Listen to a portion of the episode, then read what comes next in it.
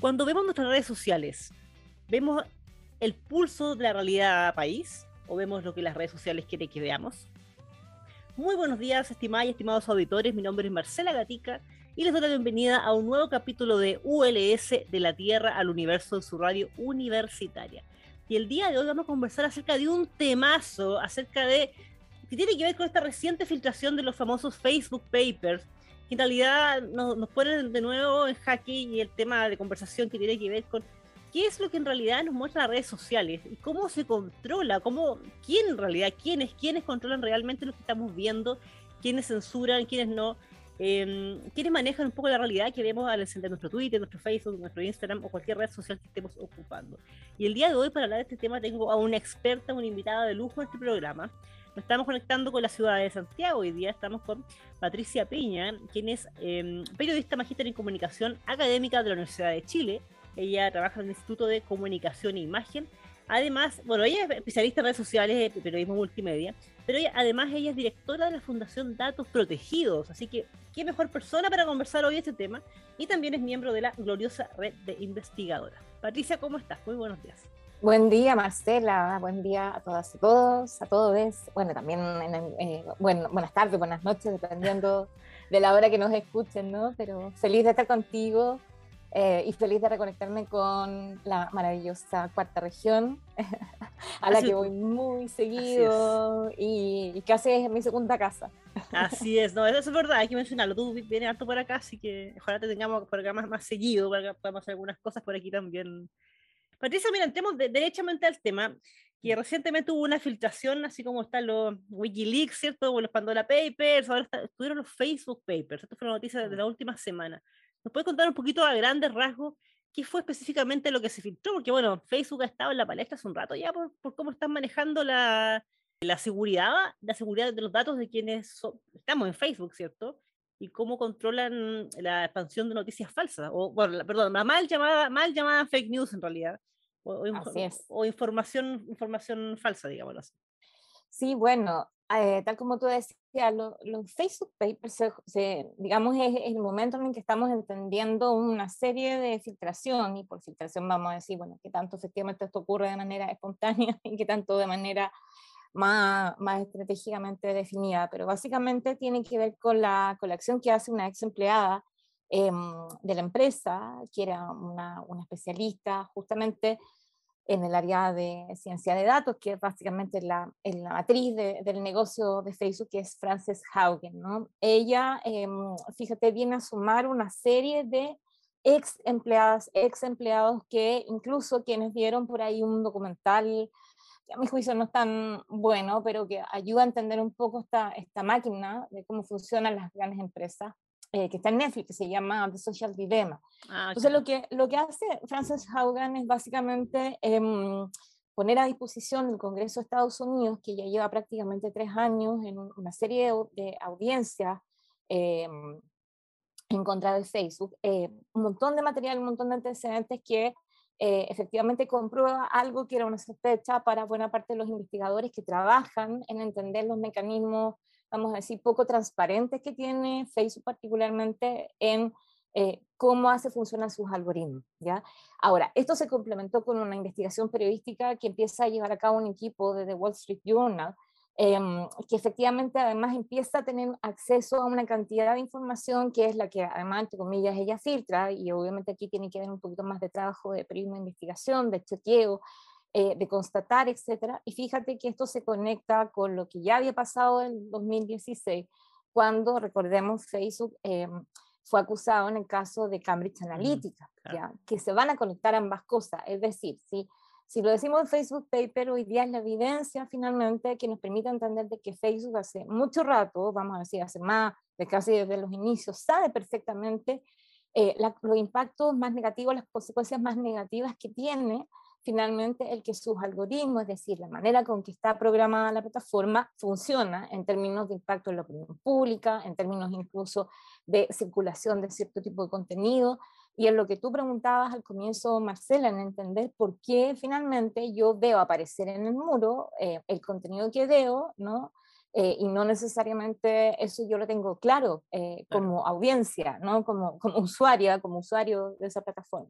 sí, ahí hay un tema porque muchas personas dicen, no, pero sí, eh, yo tengo el criterio para juzgar lo que veo en mis redes sociales, yo sé distinguir una, una, una información falsa de una verdadera y, y, si yo, no sé, si yo veo un contenido que puede parecer parcial, ¿cierto? Yo tengo la capacidad de juzgarlo, pero eh, el tema yo creo que va más allá, y ahí te pregunto como experta de que entiendo que este es un tema ya más sociológico, antropológico y de una tremenda dimensión, porque finalmente si, si yo pienso que mi realidad, ¿cierto? Que estoy viendo en las redes, eh, es la el pulso país realmente, o todos los días, a cada rato veo eso, yo imagino que igual hay algo más allá de que yo empiezo a pensar que, bueno, eso es lo que piensa la gente, si yo veo, no sé, puros posts apoyando tal tendencia o tal candidato o candidata, por ejemplo, hoy día en que estamos en elecciones, voy a tender a pensar que esa es la, la, realidad, porque mucha gente me dice, oye, pero esto lo vi en Twitter, o las redes dicen que, es como un comentario. Exacto, exactamente, bueno, y eso fíjate tiene mucho que ver más bien con con lo que entendíamos que era el impacto de los medios en general. Por mucho tiempo estaba esta idea de, ¿te acuerdas de si no aparece en la televisión, no existe, ¿no? Si no apareció en la tele, no es. Bueno,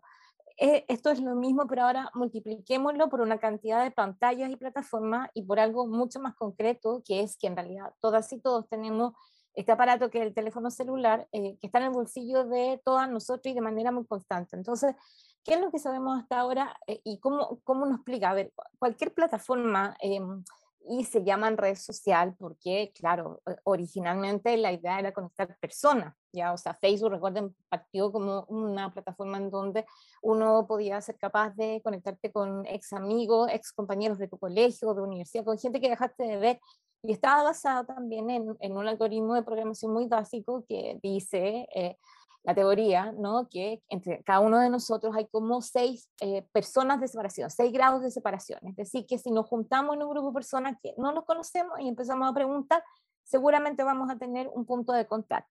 Eso es súper sociológico, Marcela. O sea, fíjate que ellos toman prestado este concepto porque en realidad todas y todos nosotros vivimos eh, todos los días en redes sociales distintas. Tu familia, tu trabajo, tu ex colegio, ¿no? O sea, somos seres de vivir en redes sociales. Entonces, al llevar esto al mundo online, claro, el tema es cómo yo voy generando efectivamente una programación que me permita hacer que esto sea cada vez más interesante, porque por supuesto además aquí hay un segundo punto que es entender, eh, a ver, todas estas plataformas, estas redes sociales nos ofrecen la, digamos, nos ofrecieron la gran oportunidad de empezar a publicar contenidos nuestros, ¿ya? Que fue el primer enganche, desde YouTube, Twitter, Facebook era sencillamente un espacio que era mucho más fácil de hacer que una página web, qué sé yo, donde cada uno de nosotros compartía algo, o sea, nosotros y nosotras como generadores de contenido, como se llama. Y hasta ahí, claro, nadie se preguntaba, oye, ¿y cuál es el costo de esto? Porque esto es gratis, o sea, no me pagan una suscripción eh, por, por, mucho tiempo. Entonces, imagínate esto en 10 años, 15 años, que es básicamente lo que ya tenemos de presencia de Facebook en las vidas de billones de personas en el mundo, claro, empezó a construir un sistema eh, que efectivamente nadie lo paró, ¿ya?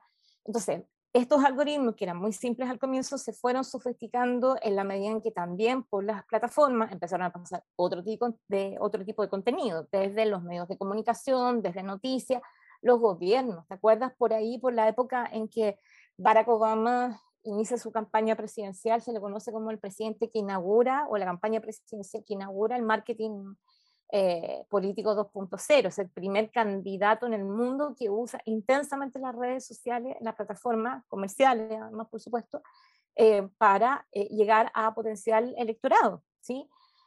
Todo esto cambió radicalmente la forma en que efectivamente nosotros nos vinculamos con los contenidos y los mensajes, Marcelo. En una época en que además, en paralelo, ¿cierto? La gente ya no compra el diario, no compra revistas, en los diarios, las revistas empiezan a desaparecer. Una cuestión característica que ustedes pueden notar es que el kiosquero de tu barrio prácticamente ya no existe, ¿no? O mm, sea, y hay muy poquitita circulación de diario, por ejemplo, en la cuarta región ¿no?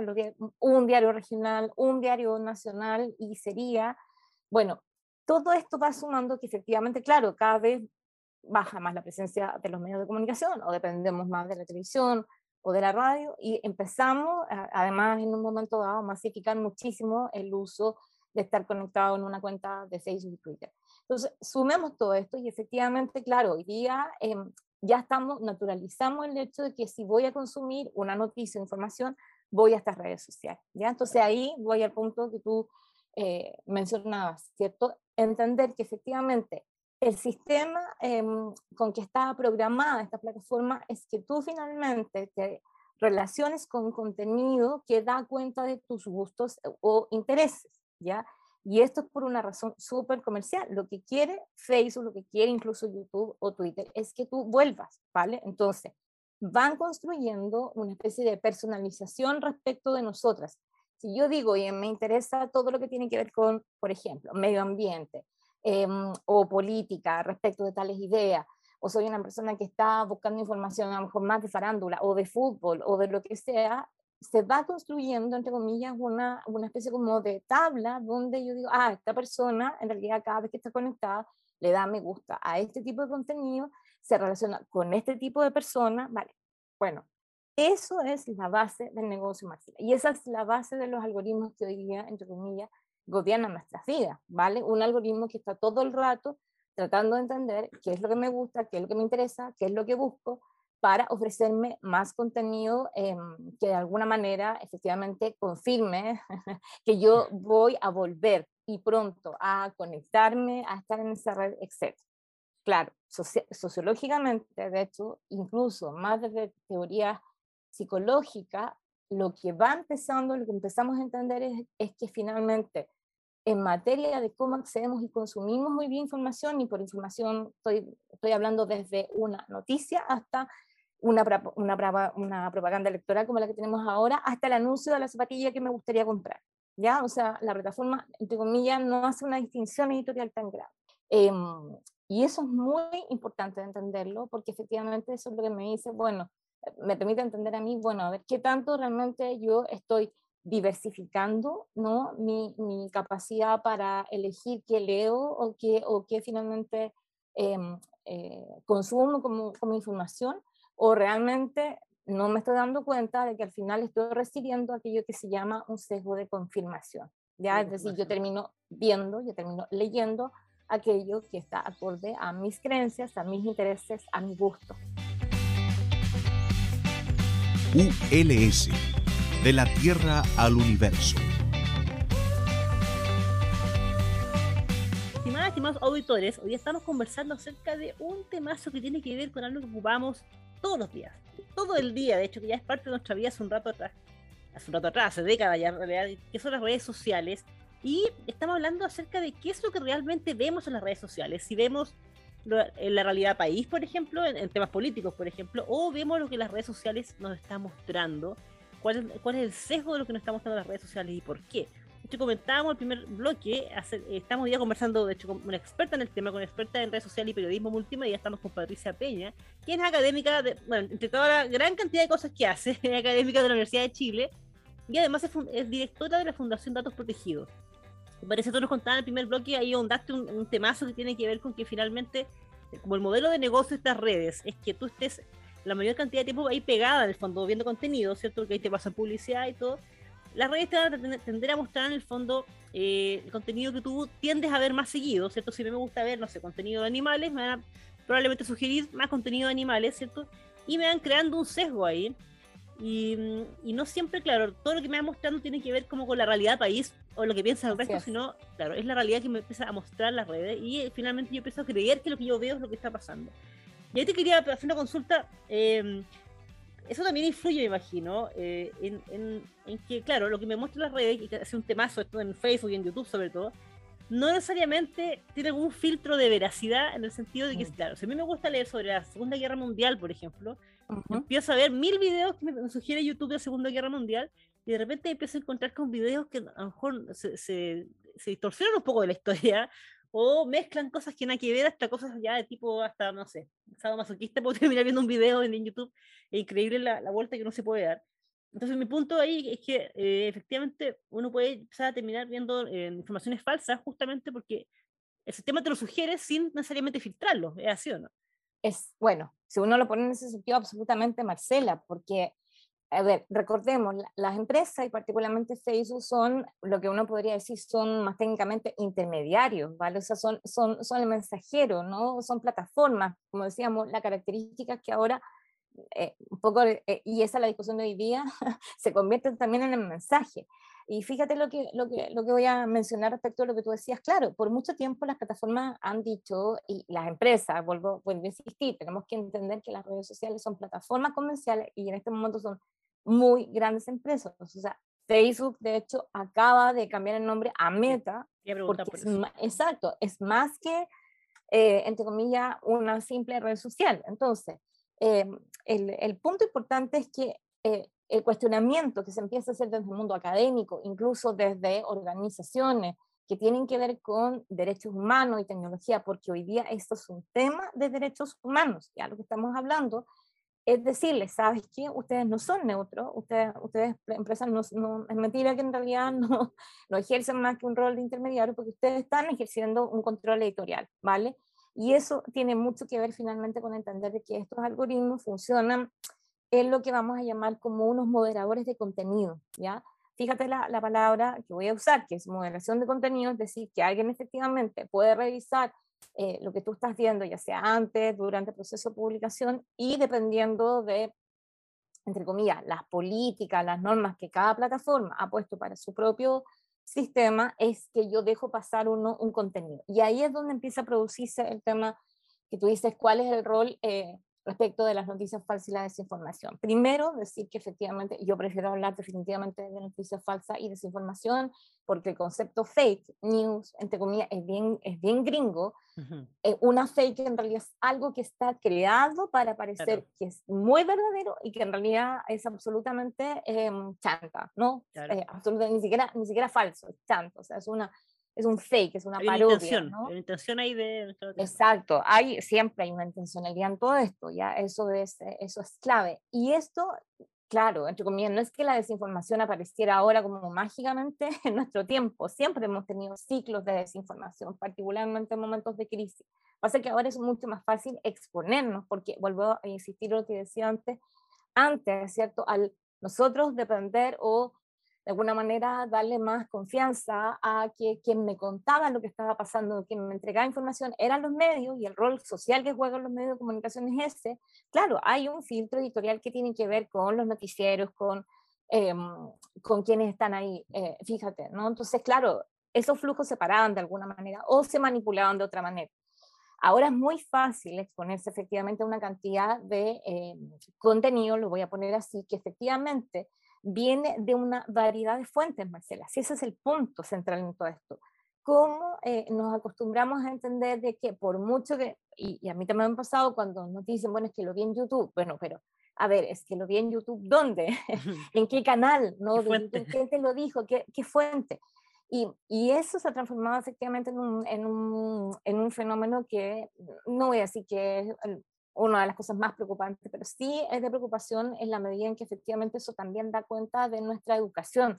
Y estoy hablando también de educación crítica, ¿no? O sea, muchos de nosotros creemos que efectivamente falta formación, en, eh, no solamente en educación en medios, sino, y, no solamente alfabetización digital, Marcela, sino que entender cómo es nuestra relación con los contenidos y con las informaciones que estamos recibiendo. Entonces, claro, eh, fíjate lo, lo que ha pasado en estos tiempos de COVID. Todas las plataformas de alguna manera activar un mecanismo para bajar un poco efectivamente o dar recursos o herramientas para bajar un poco la circulación de noticias o desinformación eh, o rumores eh, respecto al COVID. ¿no? Si hoy día entramos efectivamente a, publicar algo en Instagram, en el mismo Facebook, en, incluso cuando tú buscas algo en YouTube respecto de COVID, siempre va a aparecer una, una advertencia que dice si usted quiere más información, verá sobre esto, vaya. Siempre están recomendando además esta, esta plataforma a las autoridades oficiales o informes bien. Claro, pero efectivamente estamos hablando, eh, como decíamos antes, Marcela, de, un, de, imagínate, son billones de contenidos los que se suben. Entonces, por supuesto, tú dices, bueno, ¿cómo ejercen un control estas plataformas a la hora de decir, oye, qué es lo que está circulando? Y ahí es donde hay que entender que mucha de esa moderación de, de contenido ocurre de manera automática, es decir, hay algoritmos que están revisando cada cosa que se sube y a, y a lo mejor van a bajar ese contenido o lo van a invisibilizar, etcétera y también están los mecanismos que han creado em, de verificación más humana, es decir, que tú puedes denunciar un contenido, etc. entonces, a mí me parece que lo más importante en esto es como invitar siempre a cuestionar un poco em, qué es lo que vemos, ¿vale? Vuelvo a insistir, este, este, es un control editorial muy distinto al que teníamos antes con la, con la televisión. Es automatizado, o sea, no es que esté pensado, está, está generado automáticamente por una inteligencia artificial que está preparada para decirte, ah, bueno, porque a, ti te interesa entender, no sé, eh, por qué efectivamente cuáles son los argumentos de los antivacunas, tú puedes terminar viendo, como tú decías, Marcela, la, la, digamos, canales que efectivamente no están abajo, que siguen funcionando, y así con, con muchísimos temas. Yo, Patricia, te quería preguntar ahí, porque por un lado, por ejemplo, a Bolsonaro o a Trump le bajaron sus cuentas en, en Twitter, creo, solamente. Pero por otro lado, eh, hace poco, bueno, todavía estaba Trump, estaba terminando, fue el tema del Capitolio en Estados Unidos, entiendo que eso se movió a través de Facebook, y así hay hartos ejemplos de ataques, por ejemplo, a, a grupos étnicos en Myanmar, que se han hecho más famosos, y así, bueno, hay infinidad de ejemplos, y ahí te quería ahondar un poquito, porque tú tocaste el primer bloque, dijiste que el, este, este, filtro finalmente es, es, poco transparente y es lo que se discute de hecho hoy. O sea, ¿cómo, cómo eh, filtramos ya? De que sí, efectivamente bajamos a algún negacionista, pero efectivamente hay otros discursos a lo mejor de personas que no son tan conocidas o que, o que pueda, o también líderes de opinión que pueden estar diciendo cosas que son, eh, son de verdad, pero a lo mejor porque son incómodas políticamente pueden ser bajadas. Entonces, ¿cómo se juzga ahí qué se baja y qué no finalmente? Sí, eh, súper importante ese punto hoy día porque tiene mucho que ver con lo que te decía, que son los debates hoy día a los que se ha llegado, es decir, cómo le ponemos, entre comillas, un control, porque por supuesto esto tiene que ver además luego con una corriente, una ola que, que todo el mundo ahora, al ver las consecuencias de, entre comillas, no haber regulado o no haber corregulado o no haber puesto límites a eh, a estas empresas, a estas Big Tech, eh, ¿cierto? Claro, ¿cómo, paramos esto? Entonces, claro, efectivamente el, el, punto ahí, Marcela, que tocas, tiene, tiene harto que ver con esta idea de decir, a ver, eh, si la plataforma, entre comillas, está definiendo, ¿cierto?, bajo su propia eh, regla, no porque nadie le pone qué es una noticia falsa o que, entre comillas, por ejemplo, en el tema del desnudo, etcétera, claro, tiene mucho que ver con finalmente también entender que yo como usuario, usuario al otro lado, también, fíjate, tengo las herramientas y ahí quiero poner un punto súper importante, que, a ver, no es que esto, entre comillas, sea como una, una cuestión tecno-determinada, también quiero poner alto énfasis en no es que esto no lo podamos necesariamente nosotros como personas controlar. O sea, yo siempre digo, nosotros sí podemos tomar el control de esto, ¿ya? O sea, y tiene mucho que ver con, finalmente con mi capacidad para, fíjate, buscar más allá. O sea, si yo veo pasar un contenido que llega desde un WhatsApp, desde mi Twitter, desde mi Facebook, y yo solo veo pasar el titular y lo comparto tal cual, le estoy haciendo el juego al algoritmo. ¿ya? Le estoy haciendo el juego a este, entre comillas, como te decía, filtro que me dice, ah, tienes que ver esto, porque nos estamos quedando solo con el titular la recomendación es, entra en la noticia, revísela, coméntela, ¿no? Esto, esto es exactamente lo mismo que nos pasaba antes cuando escuchábamos la noticia en la mañana, o sea, conversalo, ¿sí?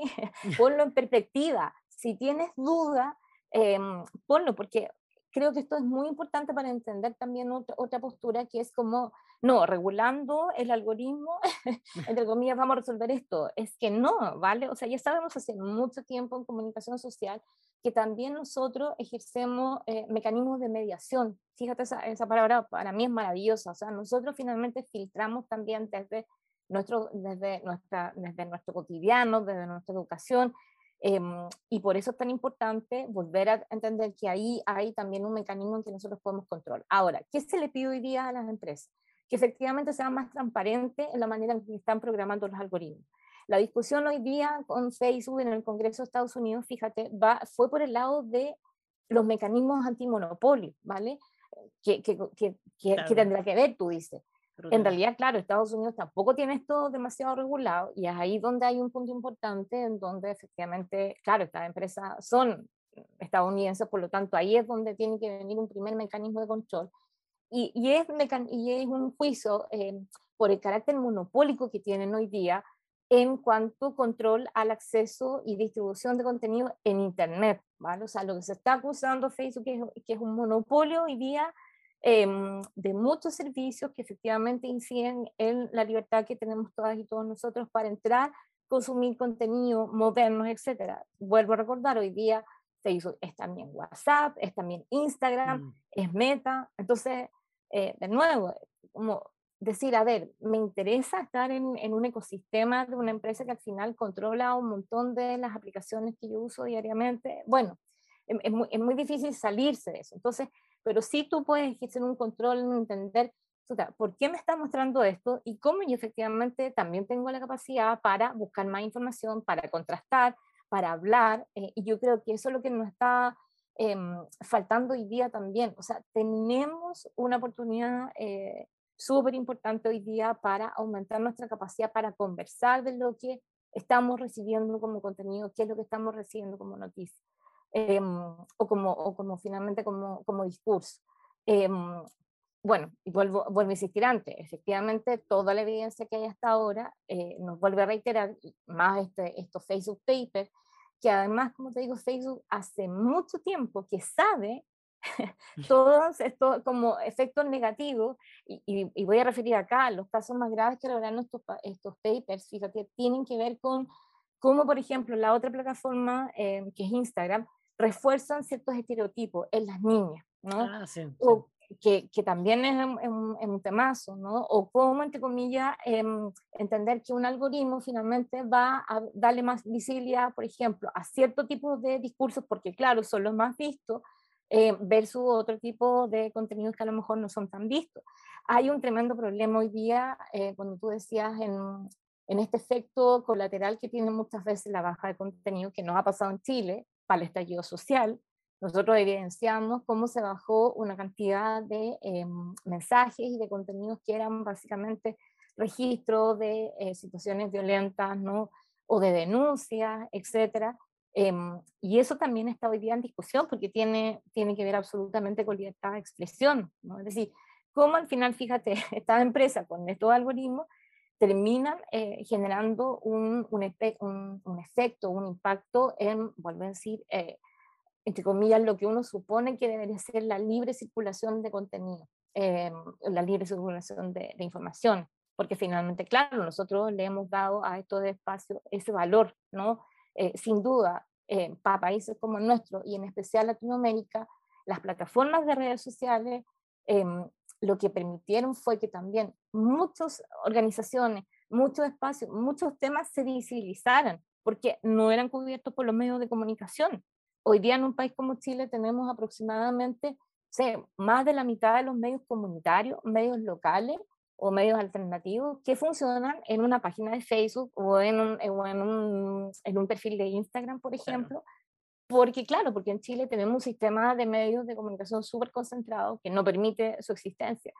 Entonces, la, la, claro, el balance hoy día es, a ver, cómo llegamos a, a, un, debate, y, y, eso es hoy día, vuelvo a insistir, un debate que nos sobrepasa como país, cómo llegamos finalmente a conversar esto de manera que no sea ni un exceso de regulación, tampoco a la plataforma, decirle, oiga, esto es noticia falsa. Ya, la pregunta que te voy a decir yo, Marcela, es, ¿quién define que es una noticia falsa?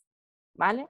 o sea, imagínate, exactamente, lo va a definir un consejo, chuta, qué, qué complicado definir qué es una noticia falsa, ¿vale? en términos, en términos quiero decir, eh, político-editorial. Hay, hay, hay una línea muy frágil.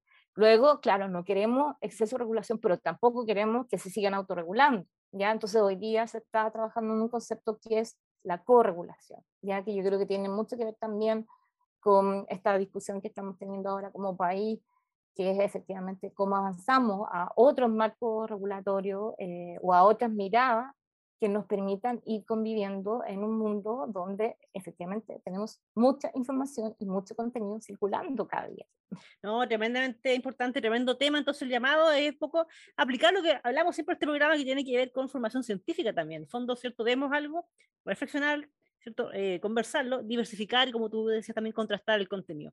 Patricia Peña, de, académica de la Universidad de Chile, directora de la Fundación de Datos Protegidos. Un gustazo tenerte este programa y te dejo invitada, por favor, porque conversemos nuevamente, porque me quedé atorada de temas y preguntas, porque este es un tema enorme y además las redes sociales son parte de nuestro día a día, así que es un tema que todos y todas nos, nos concienden. Muchas gracias por estar con nosotros hoy día en, en Radio Universitaria.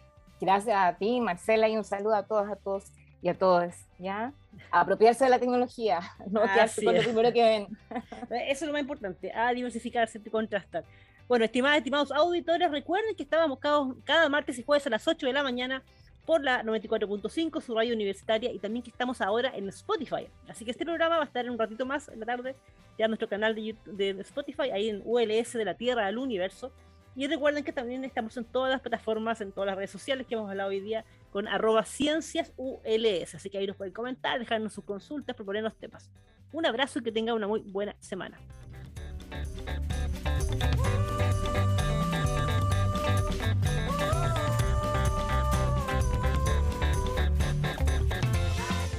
Las opiniones vertidas en este programa son de exclusiva responsabilidad de quienes las emiten y no representan necesariamente el pensamiento ni la línea editorial de esta emisora y o de la Universidad de La Serena.